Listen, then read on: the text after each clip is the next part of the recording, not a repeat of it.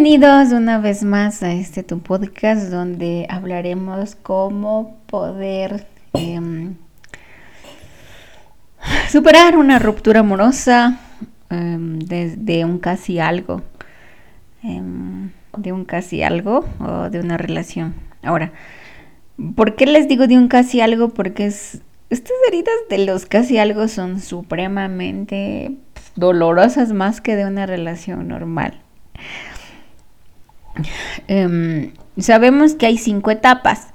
Una, la negación, dos, la ira, tres, negociación, cuatro, depresión y cinco, aceptación. Muy bien, vamos a entrar primero a la negación. O sea, aquí hay una etapa donde tú realmente tal vez tienes una esperanza de poder volver o regresar con la persona. Y dices, Tal vez puede ser que le trates mal a la persona o que le desprecies, pero te gustaría que regrese, pero también lo tienes como que necesitas esforzarte más para que yo vuelva contigo. Necesito esto, esto, esto. Necesito que hables con la verdad, necesito que digas esto y les pones las cosas claras, pero pero pero te niegas a entender que eso se acabó y que tal vez esta persona casi algo eligió a alguien más. Tal vez no quería estar con, no, no te vio. No, solo estoy diciendo cosas, no quiero que se me ofendan, ¿ya? Tal vez nunca te vio como una pareja, pero a otra persona sí. Y, y tú tal vez a veces te niegas, ¿no? Como que hay esperanza aún, hay esperanza y... Pero no, realmente todo se acabó. Tú sabes que se acabó, pero aún así le das fe a esto. Vamos, démosle con fe. Y bueno, hay que pasarla. Hay que pasarla. y, si estás en esta etapa, te recomiendo mejor que mm, te sinceres contigo mismo, contigo mismo. O sea, si quiero estar con ella o no. ¿Qué quiero? ¿Le quiero aún o no? O sea, no huyas de tus sentimientos, no los, no los reprimas, porque eso es peor. Debes, debes decir, a ver, a ver, a ver, a ver, ¿qué me está pasando? Yo sí le quiero, pero ¿qué pasa? ¿Qué me pasa?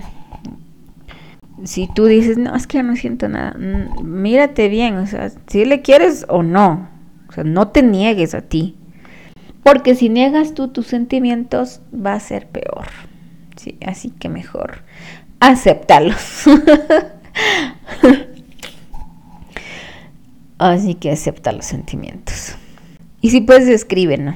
Si no, a mí no me gusta mucho escribir, sino más cerrar los ojos y decir, a ver, siento esto, esto, cosas así. No te niegues, no niegues que, que aún lo quieres o que la quieres o que tienes aún la esperanza de volver. O sea, mm, pero no vayas a tomar ninguna actuación, no, no tomes acción hasta que mm, tú te sientas seguro. Y si tomas acción en algo como quiero, voy a volver a conquistarla o voy a volver a hablarla, hazlo sin ningún tipo de, mm, de perspectiva. O sea, quiero esto, pero, pero no sé si me digas sí o no. O sea, hazlo sin perspectiva, sin esperanzas si está, si me dice sí, bueno, si me dice no, también. O sea, hazlo sin perspectiva, porque si tú vas con una perspectiva y no se te cumple, te va a doler peor. ¿Ok? Y piensa, piensa antes de actuar. O sea, no hagas las cosas a lo loco, como que sí, lo amo y voy a hacer esto. Ah, voy a... Piénsate unos dos días, tres días y toma acción. Pero bien seguro y con la perspectiva cero. ¿Ok? Luego de esto llega la ira. Y aquí es donde Aquí es donde la gente muchas veces se queda. ¿Por qué? Porque van a tomar venganza y se queda ahí. Se quedan años, años en la ira. Que la ira se vuelve venganza. Entonces te da ira, es que porque te terminó, que fue muy injusto, que porque no te dio la oportunidad de estar en serio. Entonces, aquí es importante no tomar el papel de víctima, porque no somos víctimas de nadie, Jamás, jamás vamos a ser las víctimas de nadie. Yo soy quien soy, con mi mente, mi cuerpo y mi alma, y sé quién soy. ¿Sí? O sea, nada de víctima. Que aquí si tú tomas el papel de víctima y tomas venganza aquí, toda tu energía se va al caño. Por no decir otra palabra. ¿Por qué? Porque si tú estás viviendo en victimización y tomas venganza, es el hecho de que tú vives para la otra persona y simplemente ocultaste el amor con ira, nada más, pero aún le amas. Solo ocultaste el amor con ira. Y ese amor tan intenso ahora es la ira y la venganza que le tienes. Y aquí tu energía se va muy mal, por no decir al carajo, porque porque estás vibrando en una energía negativa y todo lo que tú vayas a hacer va a ir decreciendo súper mal, súper mal. Entonces, si tú tomas venganza en esto de la ira, pues todo va a acabar mal. Y simplemente tu alma está envenenada, o sea, tú vives en un, un veneno todos los días te envenenas y te envenenas y te envenenas y vives ahí, vives amargado y vives en victimización y no te va a llevar eso a ningún lado. La victimización es lo peor que puedes hacer y actuar. Eso no es de alta conciencia, es de baja conciencia. Y todo lo que tú hagas con una intención baja, esto es ley, leyes universales, ley de la intención y del deseo. ¿Con qué intención yo hago este deseo? Te va a llegar el karma, la lección de aprendizaje lo hiciste con iras y, venganza, pues te va a llegar una lección igual y eso se va a transformar en un Dharma. Y si tú no trasciendes esta lección, que es el propósito de vida del Dharma, te va a regresar todo, todo. Para sacar la ira, considero que en esta etapa de la ira puedes llorar, puedes gritar, puedes maldecir. Obviamente no la haces con esa intención, ¿no? O sea, es que estás con iras, o sea, hazlo. Rompe un plato, pero no te pegues con otras personas. Em, haz ejercicio. A mí lo que me ayudó en esta etapa de la ira, hice un, me fue al gimnasio, hice ejercicio con unos pesos más fuertes del que yo hago, o sea, y dije, pam, pam, y hago, y pam, y estaba así como loca haciendo ejercicio. Y tenía unas iras que, ¡fum! desfogué ahí una semana todo, hice ejercicio así. Cosa que al cuarto día, yo voy cinco días a la semana, el cuarto día ya no fui porque estaba muy cansada, o sea, hasta me lesioné la rodilla por hacer mal el ejercicio, no por el peso. Entonces yo desfogué mucho eh, la ira en una actividad que amo hacer. A mí me gusta el gimnasio. Entonces yo estaba transmutando la energía, ¿no? Estaba con iras, pues voy a hacer algo que amo hacer y lo pongo más potente, ¿no? Fa, fa, fa. Entonces eso es transmutar, transmuta. Em, haz una actividad que a ti te guste hacer y sé que estás con esa energía de ira, pero hazlo, hazlo y ponte todo el empeño y hazlo, así estés con él, pero hazlo para que puedas transmutar esa energía de la ira. Luego de eso vamos a la negociación, que mm, bueno es el hecho de, de, de que tus ideas están como, o sea, es como que lo vas asimilando, o sea, vas asimilando y, y empiezas a hacer una introspección y lo asimilas como que, ok, pasó esto y me dejó por esto y nunca me dio la oportunidad, fue muy injusto a pesar de que yo me porté de tal manera y él se fue con alguien que es peor, o sea, que es alguien que no me llega ni a la punta de los talones, ya. Entonces aquí es como una introspección una introspección. Pero pasa la etapa del aire. No te me quedes en la etapa del aire porque ahí sí nos fregamos. Haces esa introspección y te das cuenta y te das cuenta de que no fuiste, no fue recíproco el amor. Ya, no fue recíproco, no fue y te sientes mal. Y entras en depresión. Y aquí es donde debes llorar Si quieres llorar tres horas, llora. Si quieres llorar en la mañana y, levantarte y llorar, llora. Si quieres antes de dormir, llora. Llora, llora. O sea, de verdad, aquí sí te recomiendo que llores lo que tengas que llorar. No, no, no dejes que el es que cuando uno no llora, el chakra de la garganta se reprime y todo se regresa, ¿no? ¿Cómo nace la emoción en mi plexo solar?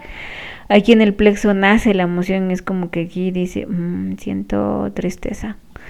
el chakra del corazón la transmite y esa es la que desborda la tristeza.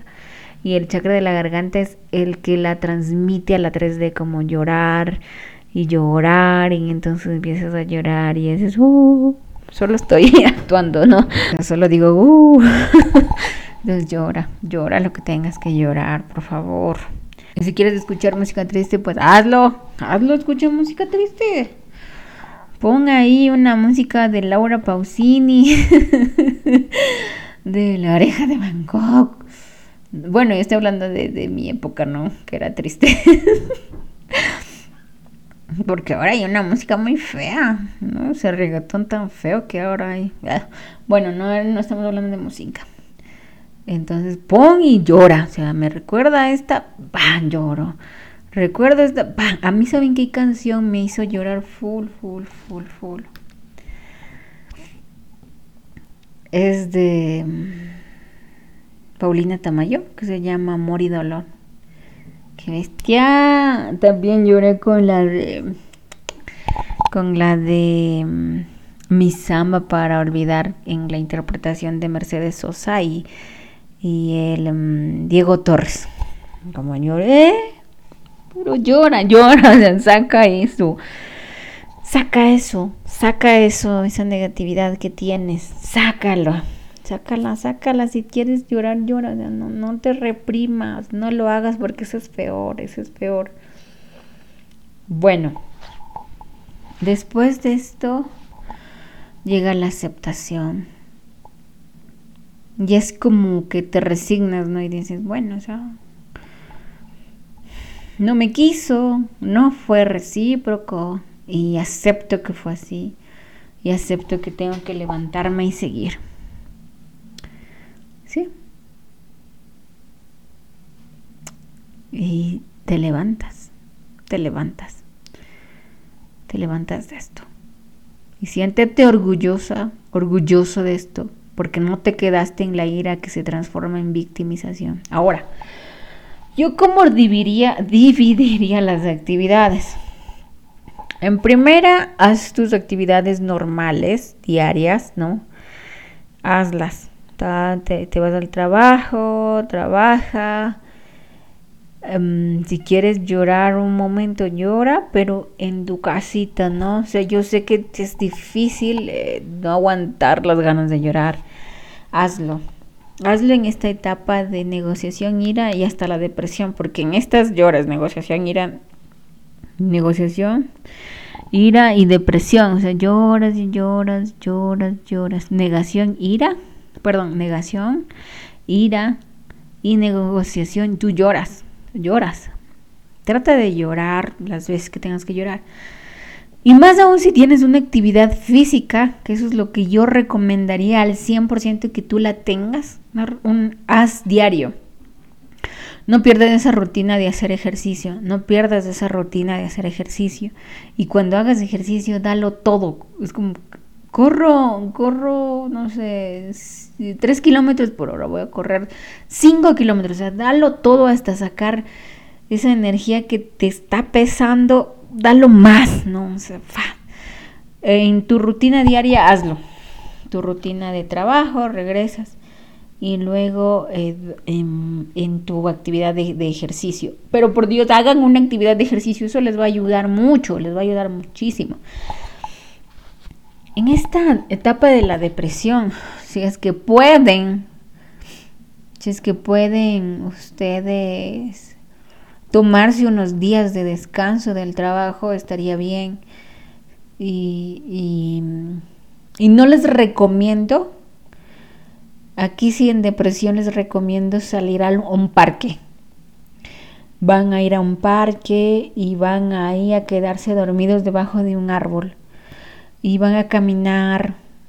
Si ustedes quieren ir solos, vayan. Si quieren ir acompañado, pues está bien, pero perdón. Yo les recomiendo ir solos, en soledad. Sí. Em, cuando haga esta etapa de la depresión, vayan a un parque, siéntese, abracen al árbol, quédense dormidos debajo del árbol, cierren los ojos y pidan a Madre Tierra que les sane esta energía triste que tienen en su ser, que la sanen, que la saquen, quédate dormida ahí. Y si tienes que ir dos, tres, cuatro veces, hazlo, hazlo. Si tú en esta etapa de la depresión te digo, quieres tomar un descanso de tu rutina diaria, o sea, de tu trabajo y de tu rutina deportiva, hazlo. Hazlo unos cuatro a tres días y descansa. Sí, descansa esto. Esta energía que necesitas, ¿ok? Porque duele, duele mucho. Sal de la rutina. En esta etapa de la depresión te recomiendo que salgas de la rutina, que hagas otras cosas, que salgas a pasear, que digas, hoy me siento con ganas de irme, no sé, al norte de, mi ciudad, simplemente para ver. Hazlo, hazlo. quiero irme acá para dar una vuelta y ya, y de regreso. Hazlo, hágalo, hágalo, hágalo, hágalo. Em, esta etapa de la depresión puedes quedarte si es que tienes vicios. Si es que tú formas un vicio de alcohol o sustancias o otro tipo, ¿no? Como videos de XX. Te puedes quedar ahí. No hagas eso. El alcohol es un depresivo, así que te va a dar más depresión. Las sustancias no las apoyo porque sería como un placebo simple, o sea, con esto me calmo y ya. Y evades la responsabilidad que tienes de sentir tu emoción. ¿Ya? No hagan eso, no lo hagan. Y si van a más allá como ver XX, videos de XX o irse a un lugar así, es peor, porque les están depresivos y van a esos lugares o ven esas cosas les, les sacan toda su energía. Desde el plano astral ustedes se queden sin energía, sin ánimo y van y salen peor. Salen totalmente peor. Así que abus aquí en la depresión. Si ustedes van a tomar algo X, no lo hagan. Para nada, no lo hagan. Eso no les va a llevar a ningún lado. Vayan a un árbol, a un bosque y ahí mediten salgan de la rutina unos 3, 4 días, pero no se vayan a tomar vicios. Por Dios, por Dios, nada de vicios, nada de esas cosas. Em, eh, salgan de la rutina, ¿ok? Hagan cosas distintas en esta etapa de la depresión. 4 o 5 días está, bien. Es cansado esto, no les voy a negar. En la etapa de la aceptación si ya mm, en la aceptación quiero que igual cierren los ojos y hagan una introspección de lo que, o sea, está bien. No me quiso, no me amó, está bien. Está bien, esto no me va a derrumbar, no me va a cambiar. Voy a hacer una mejor versión de mí. ¿Y qué aprendiste de estas lecciones? Ojo, ¿qué aprendiste desde un punto de vista de alta conciencia? No me vas a decir, no me vas a decir, no es que todos los hombres son iguales, no es que todas las mujeres son iguales. Ahí te estás quedando en victimización, hijito, hijita. Entonces tú no estás saliendo de esa etapa. Cuando tú la aceptas es aceptar desde un punto de vista de alta conciencia. está bien. No me quiso, tenían traumas con el niño interior, y por eso yo seguía con esta persona. Necesito sanar el niño interior, voy empezando sanando el niño interior, voy a hacer una mejor versión. Para la próxima voy a poner más límites, para la próxima yo tengo que amarme más. Eso es una aceptación desde una introspección sabia. No quiero que digan, no, es que todos son iguales. no, es que todas mienten. Tú te quedas con eso y sabes que atraes lo mismo que tú estás pensando. Eso es victimización, punto. Nadie me va a cambiar, eso es victimización. Te estás victimizando. Y no somos víctimas, somos almas que aprenden y como almas valiosas y valientes se levantan y siguen. Se levantan y vuelven al ruedo, se levantan y hacen lo que aman hacer, se levantan y asumen su poder y no le dan a alguien más. Victimización es lo peor que tú puedes hacer. Así que y no estés en victimización.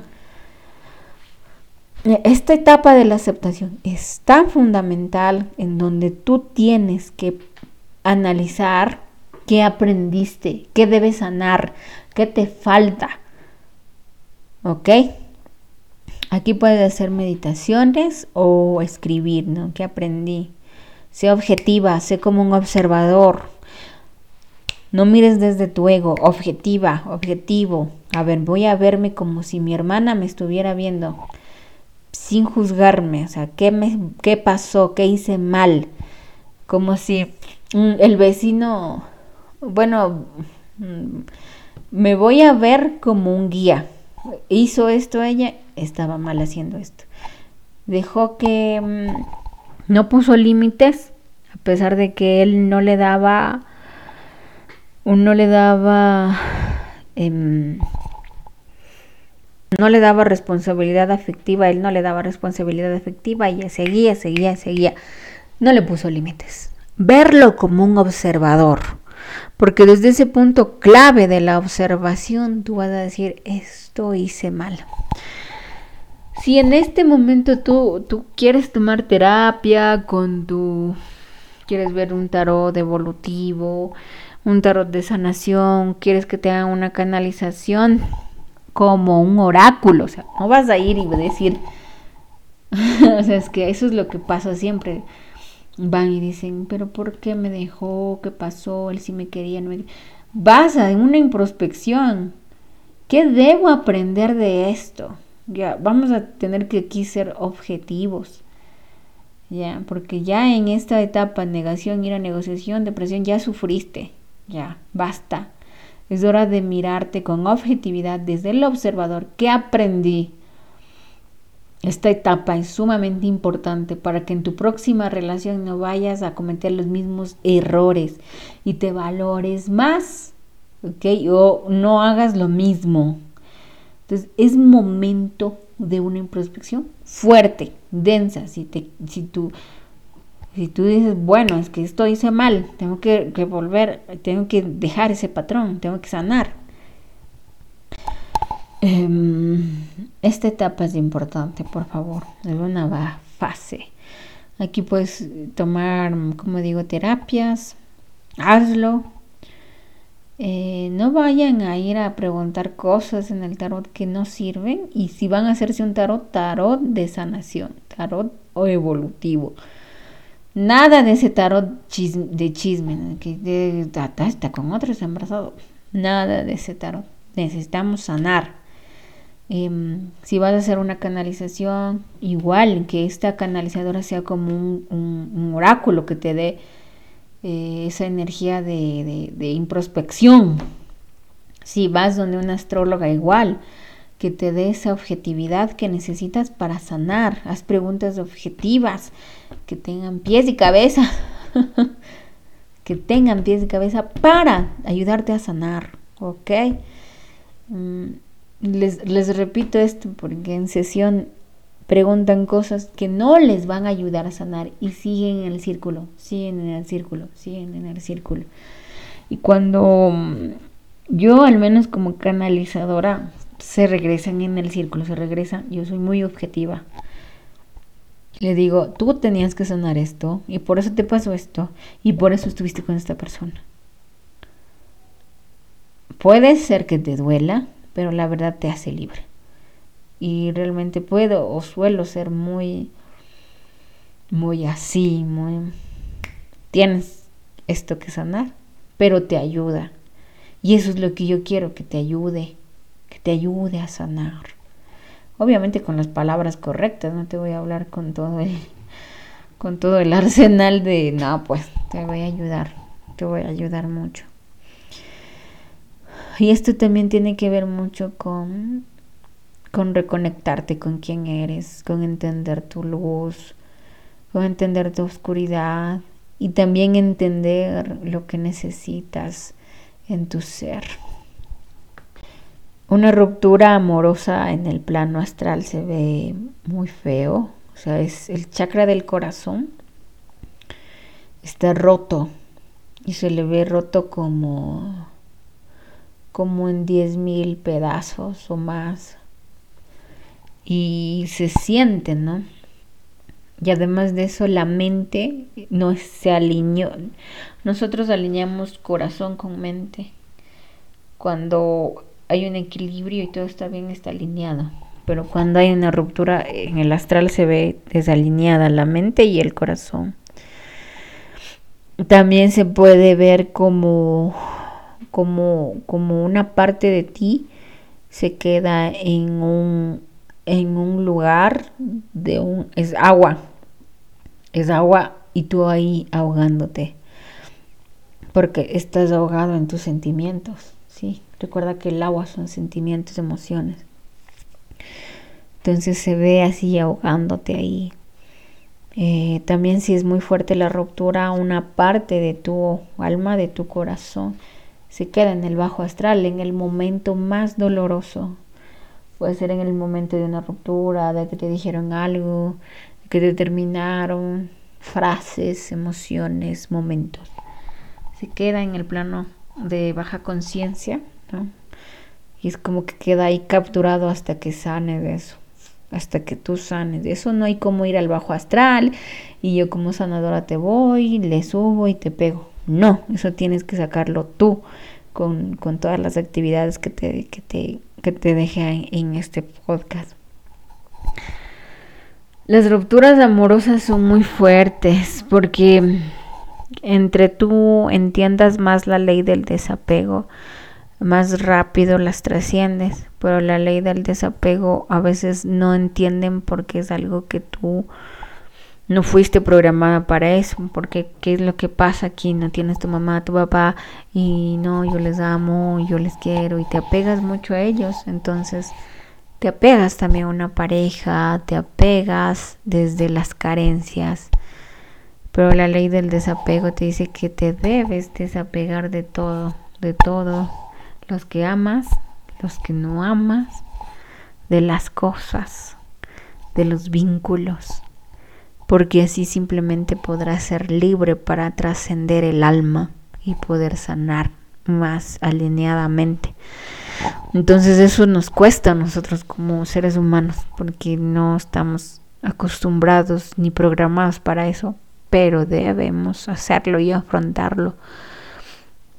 Porque esto es una, una historia que se está contando y tú eres el protagonista y tú cogiste a los protagonistas también de tu historia. Puede ser muy doloroso cuando hay estas conexiones de llamas gemelas. Estas conexiones de llamas gemelas muchas veces terminan en decepción. No todas, pero la mayoría.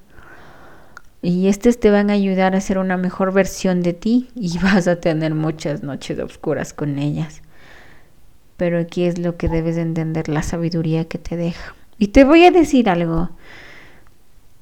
Puede ser que esas rupturas de llamas gemelas sean horribles y que ese sentimiento siempre esté latiente, pero en la 3D no se ve, no están juntos, mm, están separados, cada quien hizo su vida, pero en el plano astral es donde tú ves y lo entiendes, con meditaciones, con sanaciones, eh, y tú ves vidas estelares, no pasadas en la Tierra, sino estelares, son las más importantes para entender la conexión de llamas gemelas, no las vidas pasadas humanas, sino las vidas estelares, porque esas son las verdaderas. Puedes verlas, ok, pero las más importantes son las estelares, porque ahí te vas a dar cuenta de la conexión que tienes.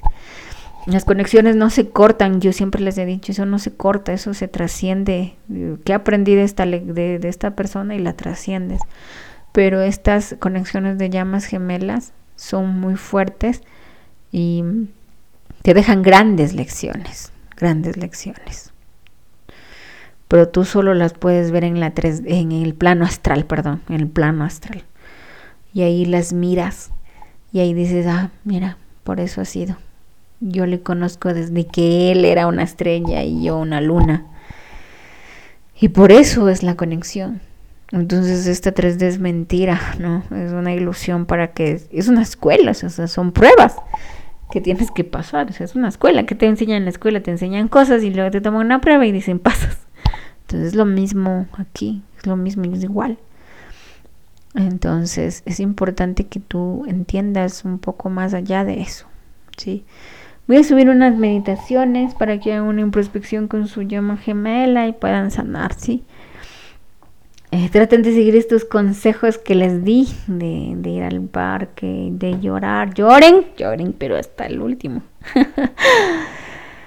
Ay, y si desean una terapia conmigo, con mucho gusto, les dejo mi número de teléfono. Si quieren una sanación astral, una canalización un taller de sanación, un taller de activación de dones, pues déjenme, escríbeme con mucho gustito. Yo les atiendo y muchos saludos para la gente de México y Estados Unidos, Argentina, que son los principales escuchas de aquí. Les quiero mucho a todo Estados Unidos, este, esa gente latina que me oye, que me escribe, que me escribe también, que me escribe, que toma sesiones conmigo. Les amo mucho, les envío mucho amor. Yo sé lo difícil que es, que es estar en otro país y trabajar bastante porque realmente trabaja muy duro, muy duro allá la gente latina en Estados Unidos. Les mando mucho amor, mucha luz a todos México, besitos, Argentina igual.